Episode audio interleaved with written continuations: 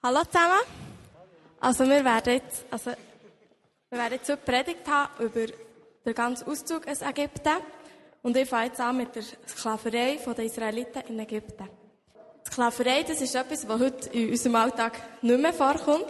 Es gibt es noch in diesen Ländern, aber ja, hier in Europa eigentlich nicht mehr. Aber Sklaverei hat gleich sehr viel mit unserem Alltag zu tun. Und also bei den Israeliten war es so, gewesen, dass der Pharao Kontrolle über ihr ganzes Leben hatte. Also er konnte sagen, also wenn sie umgebracht sollen werden und ja, also wie viel das sie haben müssen schaffen. Und bei uns ist es einfach auch so, dass es Sachen gibt, die einfach Kontrolle über unser Leben haben. Und eben jeder hat so irgendwelche Sachen, die er gefangen nimmt. Und das können irgendwie Gedanken, Ängste oder auch eben Sucht oder ja, irgendeine Abhängigkeit sein. Und ähm, ja, also ich habe noch ein Beispiel von mir. Ich bin in der 5. und 6. Klasse recht stark gemobbt worden, so, weil ich einfach viel, also ja, so gut war in der Schule. Und ja, dann haben sie mir auch immer Streber gesagt und mich ausgeschlossen und so. Und ja, ich habe dann also einfach angefangen, mich auch so wertlos zu fühlen und bin wirklich immer so ein bisschen also ja, abhängig von der Meinung der anderen. Und dann, nach der 6. habe ich die Klasse gewechselt. Also, die, also jetzt vor 7. Ah, ist dann eigentlich wieder super gegangen.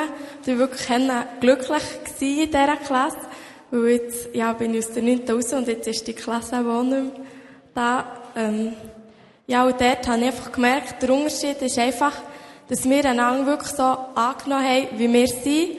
Und ja, dass wir auch sehr ehrlich zueinander waren und das habe ich wirklich sehr geschätzt an dieser Klasse.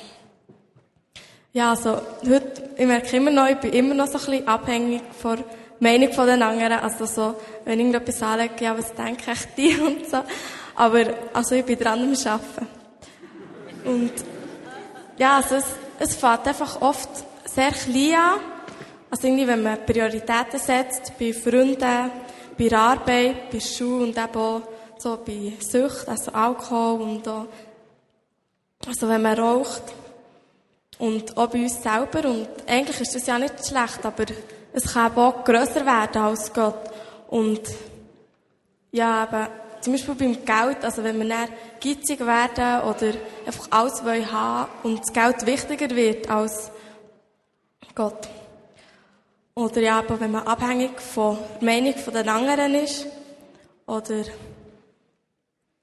auch wenn man irgendwelche Zweifel hat, die ihm dann so gefangen nehmen dass man gar nicht mehr richtig Gott anbeten kann. Ja, und im Theater hat man das so sehr gut gesehen. Also finde ich auch, dass so der Kevin hat ja immer geglaubt, ja, es geht mir super und so und ich bin frei. Und dabei eigentlich war er eingesperrt in diesen Sachen, also, wo er sich vorgestellt hat. Und Gott hat ihn dort eigentlich rausholen aber er hat es einfach nicht realisiert. Und ja, Gott ist wirklich viel grösser als all die Sachen, die uns gefangen nehmen. Und er sprengt wirklich unseren Verstand, also er ist viel grösser als wir uns je vorstellen Und ja, aber wenn man aus irgendeiner Sucht oder eben Gefangenschaft rausgehen will, ist das, das ist sehr schwierig. Also man merkt schon, ja, wie so, wenn man Drogenabhängige oder so sieht. Aber, ja, Gott möchte uns wirklich dabei helfen und wir können mit ihm an Seite zwar ins Ungewisse gehen und das braucht auch Vertrauen und halt auch Mut. Aber ja, das, er hat wirklich einen guten Plan für uns und ja, vertraust du Gott wirklich, dass er dir hilft, deine Gefangenschaft auch zu bezwingen und ja, dass er einen sehr guten Plan für dein Leben hat.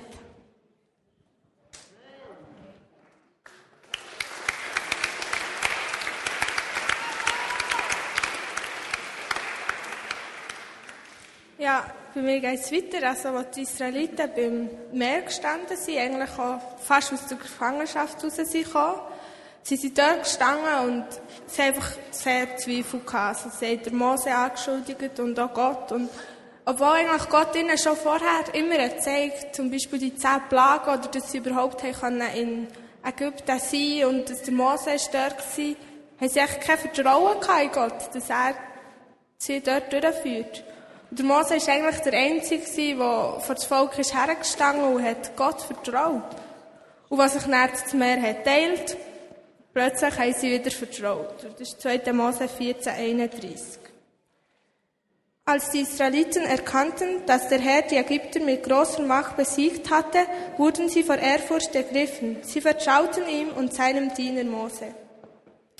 Die Geschichte wiederholt sich eigentlich bei den ähm, Israeliten immer und immer wieder. Mit dem Manna, was sie nicht geglaubt dass sie Essen bekommen, mit dem Schutz von den Feinden und auch das Kalb, was sie gemacht haben, zeigt eigentlich immer, Gott hat sich wieder gezeigt und sie vertraut und er wieder nicht mehr. Und vielleicht sagen wir jetzt heute, die sind ja schon ein bisschen blöd gewesen. Also eigentlich ist es ja offensichtlich, dass, dass Gott hat gewirkt. Und warum haben sie denen vertraut? Aber ich glaube eben, wir sind genau gleich. Also, schon nur ganz kleine Sachen, oder aber halt auch grosse, wie zum Beispiel, was für uns alle aktuell ist, Berufswahl oder eine neue Klasse, der Arbeitsplatz, eine neue Wohnung. Ähm, ja, sollten wir eigentlich auch vertrauen, aber machen es zum Teil einfach nicht. Und also für mich ist es auch sehr schwierig, zum Teil zu vertrauen. Aber da fragt man sich, warum vertraue ich nicht? Warum ist es so schwierig, auf Gott zu vertrauen? Ich denke, also, bei Teilen ist es auch so, dass man alles unter Kontrolle hat. Also, wir sagen auch viel, ja, ja, ich vertraue schon, aber wir müssen gleich, sind immer mit den Gedanken dabei und machen möglichst alles, dass dafür nichts in die Hose geht. Dadurch sperren wir eigentlich Gott ein und schlussendlich uns auch. Wir sperren Gott wie eine Schuhschachtel. Darum habe ich eine mitgenommen, dass ihr das gut sehen könnt. Und dazu habe ich ein kleines Beispiel. Also, aber was für uns echt aktuell ist, ist eigentlich Berufswahl. Wenn wir zum Beispiel sagen, Gott, ich möchte dich immer und so weit ähm, lasse ich dir eigentlich Platz und ich glaube daran, dass, dass ich immer komme und das kannst du auch machen. So geben wir eigentlich Gott einfach in dieser Schulschachtel Platz und glauben einfach so viel an Gott. Weil wir glauben, dass wir immer kommen, aber eigentlich mehr nicht. Und Gott möchte eigentlich die ganze Schulschachtel sprengen und sagen, hey, vertrau mir, ich habe viel mehr vor, als als du dir kannst denken. Und eben, Gott möchte eben, dass wir ihm mehr vertrauen, als nur, dass wir zum Beispiel immer kommen. Und auch wie wir vielleicht im Theater haben gesehen, wie sich der Kevin irgendwie auch so sein Leben hat vorgestellt, hat er sich auch wie eingesperrt. Wenn wir eben Gott nicht vertrauen, haben wir eigentlich immer Stress, weil wir müssen alles unter Kontrolle haben. Aber Gott sagt er eigentlich, hey, vertrau. Und er hat das eigentlich auch in der Bibel ganz klar geschrieben. Im Matthäus 6, 26. Das lese ich kurz vor. Ähm, seht euch die Vögel an. Sie säen nichts, sie ernten nichts und sammeln auch keine Vorräte. Euer Vater im Himmel versorgt sie. Meint ihr nicht, dass er sich auch um euch noch viel mehr kümmert? Und wenn ihr euch noch so viel sorgt, könnt ihr doch euer Leben auch nicht um einen Augenblick verlängern. Vertraust du? Wo vertraust du Gott nicht? Ich kann euch nicht das Rezept sagen, wie man vertrauen kann. Aber das muss man auch lernen. Und durch Erfahrung wie, aber, ja, durch Erfahrung wie lernen. Aber am Anfang braucht es sicher eine Bereitschaft, sich auf etwas einzulassen, was wir uns vielleicht nicht im Traum vorstellen können. Eben etwas, was Gott für uns parat hat, was wir uns nicht vorstellen können. Wenn wir Gott vertrauen, bedeutet das eigentlich, dass wir ihm Kontrolle abgeben. Und wir glauben, dass er es dann in der Hand hat. Aber das heisst nicht, dass du nichts mehr machst dafür, sondern dass du dir eigentlich keine Sorgen, ähm, keine Sorgen mehr musst machen. Eben zum Beispiel, jetzt gerade bei einer neuen Wohnung oder so, dass man eine neue Wohnung sucht, aber dass man sich nicht Sorgen macht, dass man eine überkommt. Ich glaube, das grosse Problem ist auch, und das ist auch bei den, das ist auch den Israeliten so gegangen, dass wenn es einem gut geht, dann vertraut man und dann ist alles super. Und wenn es einem schlecht geht, dann fragt man sich, wo ist Gott? Und dann vertraut man meistens nicht. Und ich glaube, das ist genau der Punkt, den man ändern sollte. Und meistens scheitern wir dort dran. Und eben, ich habe kein Rezept, aber ich möchte euch ein Bild weitergeben, das wir ähm, in der Vorbereitung hatten. Und das ist so. Wenn die Sonne scheint, so wie es jetzt in den letzten Tagen war, sind wir meistens glücklich und wir spüren die Sonne, wir sehen die Sonne und es ist klar, dass die Sonne da ist. Aber wenn er ähm, die Wolken kommen und man hat man eigentlich das Gefühl, dass die Sonne nicht mehr da ist, aber die Sonne ist ja immer noch da und meistens ist man nicht so gut gelaunt oder ja, es ist eben nicht ein schönes Wetter. Und eigentlich ist es genau gleich mit Gott. Wenn die Sonne da ist, wenn Gott da ist und wenn es einem gut geht, spüren wir ihn und das ist alles super. Und wenn es uns dann schlecht geht, haben wir das Gefühl, Gott ist nicht mehr da. Aber genau dann ist er eben auch da. Und das ist ganz wichtig, dass das einem bewusst ist, wenn es einem eben schlecht geht. Und ich denke eben genau in solchen Momenten, wenn es einem schlecht geht, muss man auf Gott vertrauen. Und ja, ich möchte echt, dass ihr euch das merkt, dass wenn es euch schlecht geht, dass eben Gott nicht weg ist, sondern echt vielleicht hinter der Wolke ist, aber er ist genau gleich da wie vorher. Und ein weiterer Punkt, und das ist auch ein das Thema von diesem Jahr und so, ist sicher, ähm, dass man es gemeinsam macht. Und der Mose hat auch immer wieder das Volk motiviert. Und ich denke, das ist wichtig, weil ich weiss nicht, was die hätten gemacht, wenn sie auch niemanden hätten gehabt, wo sie hätten hergehen und hätten können beschimpfen, vielleicht auch. Weil, eben, und der Mose hat immer wieder gesagt, doch, ich vertraue auf Gott. Und ich finde es auch wichtig, wir brauchen Menschen, die uns ermuntern und motivieren zu vertrauen. Aber wenn wir auch das Vertrauen haben, dass wir zu den anderen Leuten gehen und sagen, hey, Gott, Gott wirkt, vertraue ihm. Und wieso ganz wichtig ist, dass wir die Erlebnisse aufschreiben, die wir mit Gott haben, dass wir später, wenn es uns mal schlecht geht, können schauen, hey, Gott hat dann noch gewirkt, also wird er heute auch wirken. Und wenn wir vertrauen, sind wir ein sehr gutes Umfeld auch, äh, sind wir ein sehr gutes Vorbild für unser Umfeld, das vielleicht nicht Christen sind, weil sie sehen, dass wir Hoffnung haben, sie sehen, dass es uns gut geht und so verändern wir auch die Welt. Wenn wir Gott vertrauen, sind wir viel freier, weil wir nicht mehr alles unter Kontrolle müssen haben. Wir müssen uns keine Sorgen mehr machen und wir gehen auf dem Weg, wo Gott für uns vorbereitet hat. Und wir kommen automatisch an den Platz her, wo Gott uns möchte haben. Und das ist das verheißene Land.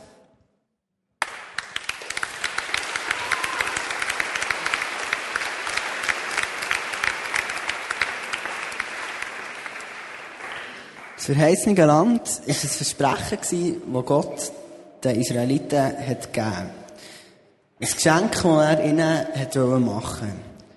Aber die Israeliten haben das Geschenk eigentlich nie richtig annehmen weil sie haben sich in diesen 40 Jahren in der Wüste haben sie sich immer wieder mit dem zufrieden gegeben, was da war, haben sich irgendwie eine goldige Kuh gemacht oder ein Stier und äh, haben sich eigentlich mit dem zufrieden gegeben, was dort war. Sie haben sich immer wieder von Gott abgewendet. Sie haben also wie zu wenig Glauben gehabt an das Versprechen, das Gott ihnen hat gegeben obwohl sie immer wieder sehr viel Wunder haben erlebt. Was hat Gott mit dem verheißenen Land ihnen eigentlich versprochen? Ich lese 2. Mose 3,8. Ich will es aus Ägypten führen und in ein fruchtbares und großes Land bringen, ein Land, das von Milch und Honig überfließt. Oh, das Land, das fruchtbar ist und mit Milch und Honig überfließt.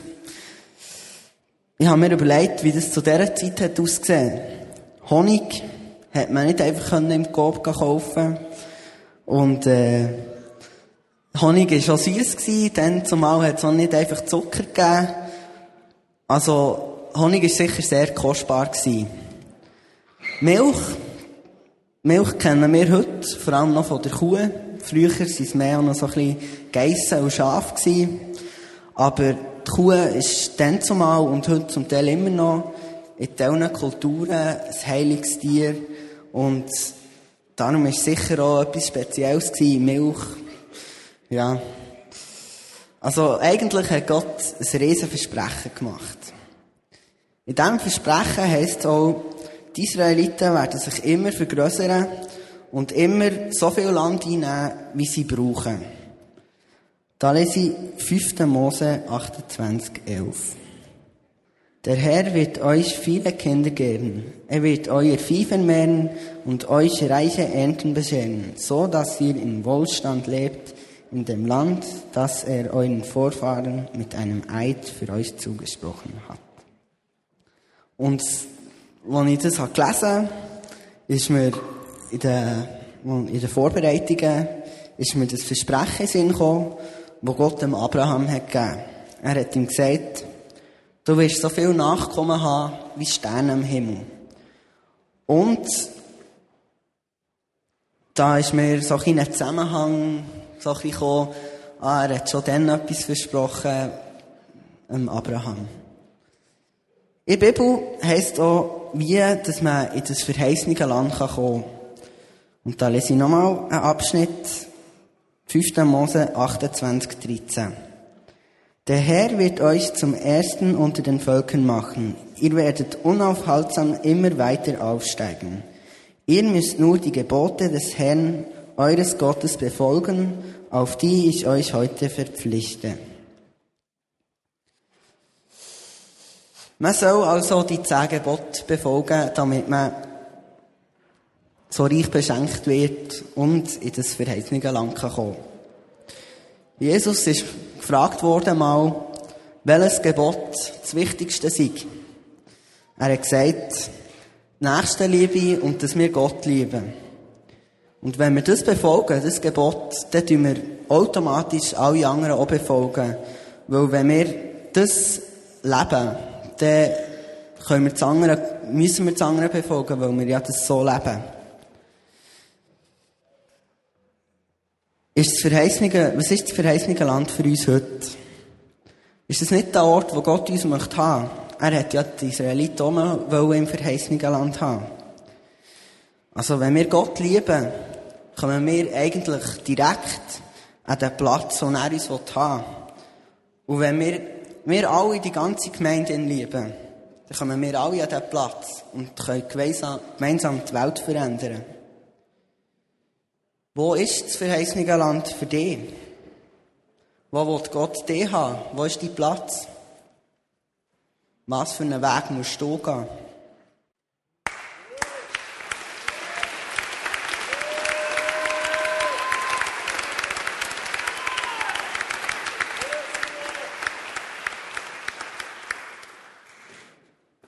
Merci vielmals euch drei, ihr sind wirklich cool. Wir haben heute auch alle Schulkinder von der ersten bis sechsten Klasse im Gottesdienst dabei. Und ihr dürft jetzt alle hindern gehen zur Stege, zum Philipp. Der wird euch dort geben, was ihr braucht.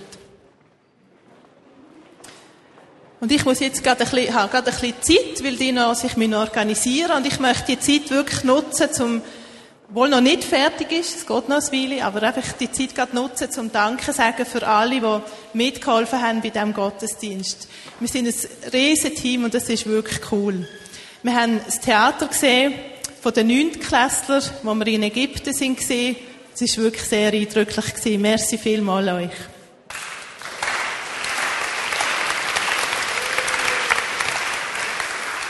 Nachher sind wir ins Meer, durchs Meer gezogen, wo die Panzerknacker uns geführt haben, in die Gegenwart von Gott. Und ich bin mega stolz auf euch. Merci vielmal, habt ihr uns mitgenommen.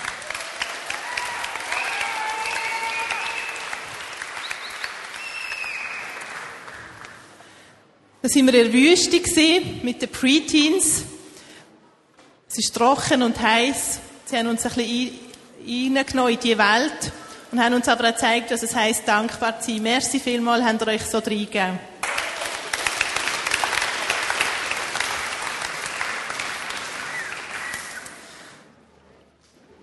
Dann danke ich allen, die heute gesegnet worden sind, dass sie gekommen sind, dass sie den Weg gegangen sind, wo wir über ein Jahr dann sind.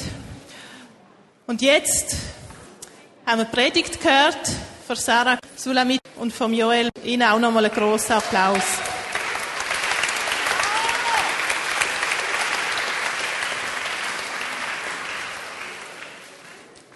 Darum bin ich, darum bin ich gekommen, um sie aus der Gewalt der Ägypter zu retten. Ich will sie aus diesem Land herausführen und in ein gutes, großes Land bringen, in dem Milch und Honig fließen. 2. Mose 3,8.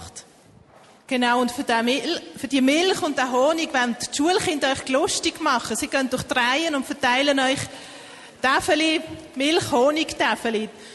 Und nehmt doch die gerade ins Maul, dass ihr so richtig lustig werdet. Wir werden nämlich jetzt eine Gebetszeit haben. Und unser Anliegen ist, dass wir wirklich alle in das verheißene Land kommen, wo Milch und Honig fließt. Also genießt das und lasst euch lustig machen. Überlegt euch mal kurz, wo stand ich? Bin ich in Ägypten? Bin ich gefangen? Vielleicht merke ich es oder vielleicht merke ich es auch nicht, wie der Kevin, der jetzt gar nicht so im ersten Moment gemerkt. Bin ich gerade zwischen den Meereswellen, vom trockenen Boden. Mein Vertrauen ist gefragt. Oder ziehe ich in der Wüste um 40 Jahre, eine lange Zeit, es ist trocken und heiß. Ich erlebe Gott immer wieder und Gleichzeitig ist es sehr herausfordernd. Wo stehst du?